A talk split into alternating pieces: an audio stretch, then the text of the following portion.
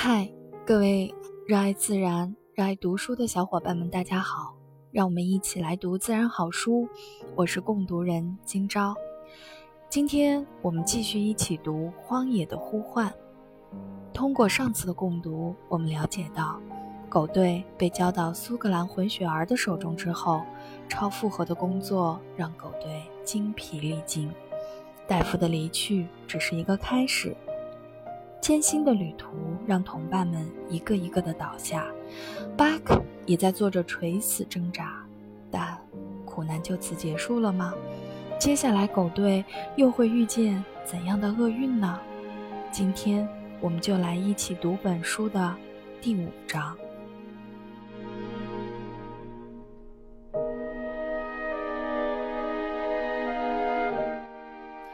离开道森一个月后。队伍到达了斯卡格，这段艰辛的行程让巴克以及他的同伴们精疲力尽，每只狗的身体都受到了不同程度的损害。巴克的体重下降得很厉害，整整减少了十五公斤。其他狗虽然都比巴克轻，但是它们的体质不如巴克，所以它们的体重下降得更厉害。以前为了逃避干活。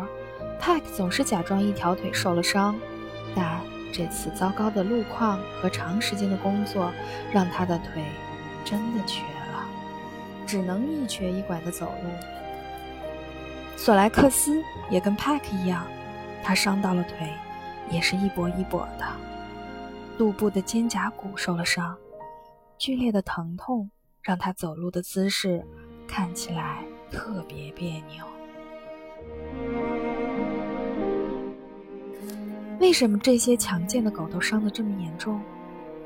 因为他们在不到五个月的时间里，一共行进了四千零二十三公里，而且在最后行进的两千九百公里的旅程中，它们休息的时间总共也只有五天。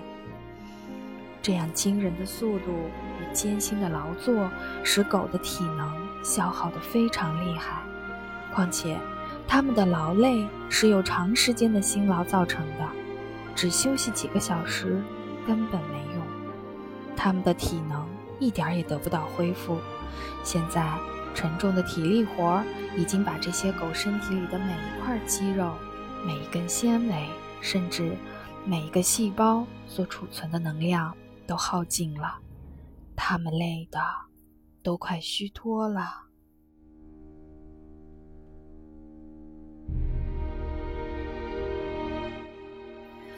狗队终于到达了斯卡格。这时，这些狗的体能已经接近极限了，它们行进的速度非常慢，只能勉强拖着雪橇向前走。下坡的时候，狗队的速度根本比不上快速下滑的雪橇。为了避开雪橇，巴克他们只能往雪橇两边跑。可怜的狗啊，快点走吧！我知道你们的脚很痛。看到这种情况，驾狗者满怀无奈，可他还是不断鼓励着辛苦的狗队。这是我们最后的路程了，只要完成了任务，我们就可以好好休息了。真的，我们就可以休息很久了。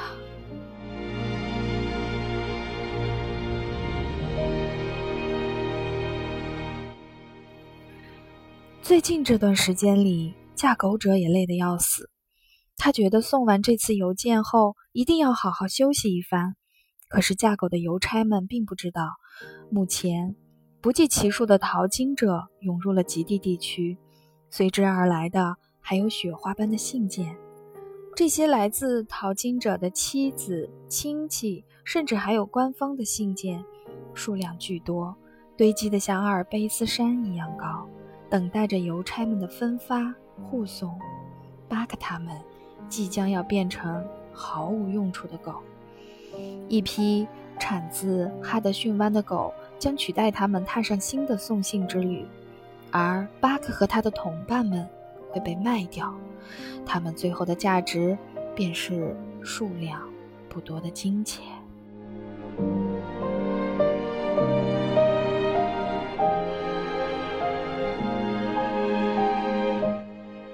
这天早上。巴克听到两个陌生人和混血儿谈价钱的声音，他爬起来看了看，发现他们正拿着钱做交易。巴克知道自己再一次被卖掉了。这个苏格兰混血儿及油车驾驶员，也像佩罗·弗朗索瓦一样，匆匆地出现在他的生命里，然后又匆匆地消失了。两个美国男人花了很少的钱，就把整个狗队和狗身上的玩具买了下来。那两个美国男人就是哈尔和查尔斯。查尔斯是个中年男人，皮肤很浅。他长着一双漂亮的眼睛，可是眼神很暗淡。他唇边的胡子高高翘起，被胡子掩盖的嘴唇似乎低垂着。哈尔很年轻，看起来只有二十岁。他腰上挂满子弹夹的皮带特别引人注目，这条皮带上别着一把左轮手枪和一把猎刀。从年龄和装扮来看，他们和那些淘金者。格格不入，而这两个美国男人为什么要到天寒地冻的北方来冒险呢？这的确是个谜。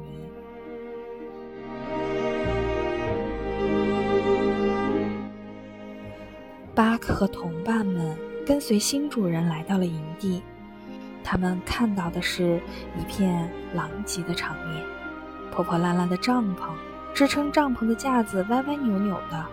地上到处都是用过的盘子等生活器皿，一切都混乱的不堪入目。营地里还有一个叫梅赛德斯的女人。不一会儿，巴克就弄清楚了他们三个人之间的关系。年轻的哈尔是梅赛德斯的弟弟，而梅赛德斯是查尔斯的妻子。过了一会儿。他们三个人就开始整理营地，收拾东西。他们慢慢的把帐篷拆下来，然后将散落在地上的物品捡起来。巴克看见他们把帐篷拆下来，胡乱的卷成一捆。以巴克的经验来看，这个帐篷还可以卷得更小点儿，这样才能缩小体积，便于携带。收拾好帐篷，他们又将扔在地上的盘子捡起来。这些盘子都还没有清洗，他们就直接放进了包裹里。梅赛德斯在一旁唠叨个不停，试图给那两个男人以指导，但他只会帮倒忙，添乱子。当两个男人将装衣服的袋子放到雪橇前面时，他却说应该放在后面；当两个男人把袋子挪到雪橇后面时，他又说忘了装几样东西。两个男人只好把堆在一起的袋子一个一个的挪开，将封好的袋子。再次拆开。巴克目睹着这三个人装了卸，卸了又装。本来很简单的工作，他们折腾了好久都没有完成。巴克感觉很担心，他们做起事来十分笨拙，很明显都是生手。这时，从旁边的帐篷中走出三个男人。他们站在一旁，笑嘻嘻地看着那三个手忙脚乱的人。其中一个男人说：“你们这辆雪橇真是的，装了这么多东西。虽然你们的事儿我不该多嘴，不过我也是好心提醒你们，应该把那顶帐篷扔掉。”听到这话，梅赛德斯惊讶地瞪大了眼睛，摆着双手说：“不可能，做梦都别想！天这么冷。”没有帐篷怎么行啊？现在已经到春天了，天气不太冷了，睡在外边没有关系。那个男人答道。梅赛德斯摇摇头，拒绝了男人的建议。此时，查尔斯和哈尔仍在整理营地里的东西，他们费了好大力气，才把最后一些零碎的东西放到了雪橇上。上面的行李已经堆积的像小山一样高了。另一个男人问：“你们觉得狗能拉得动这么重的雪橇吗？”“为什么不能？”查尔斯傲慢地追问道。他很不满，这几个人多管闲事儿。那人连忙温和地说道：“嗯，可以的，可以的。我刚才只是好奇，没别的意思。不过这辆雪橇看起来有点头重脚轻。哈哈，狗拉着这些奇特的东西，一定可以跑得很快啊！”旁边的一个男人看着发生的这一切，讽刺道。哈尔听出这个男人在挖苦他们，没好气地说：“当然，我们绝对会跑得很快的。”他一屁股坐在雪橇上，一手抓住控制雪橇的方向杆，一手挥起鞭子，大声命令道：“走，快走！”听到命令，早就准备好的狗队往前拉紧挽绳，试图把雪橇拉起来。可是他们费了好大劲儿，雪橇还是一动不动。雪橇实在是太重了，狗队只好停下来。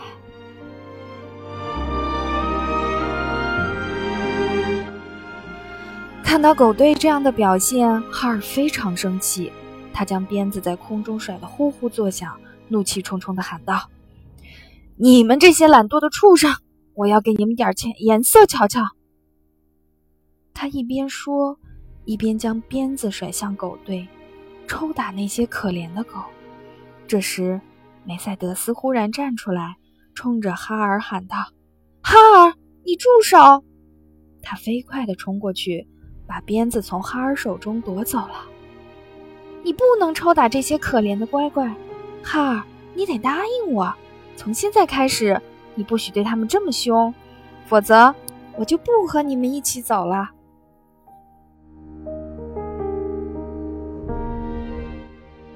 姐姐的举动让哈尔很生气，他嘲笑道：“你倒真了解这些狗啊！他们都是些懒家伙。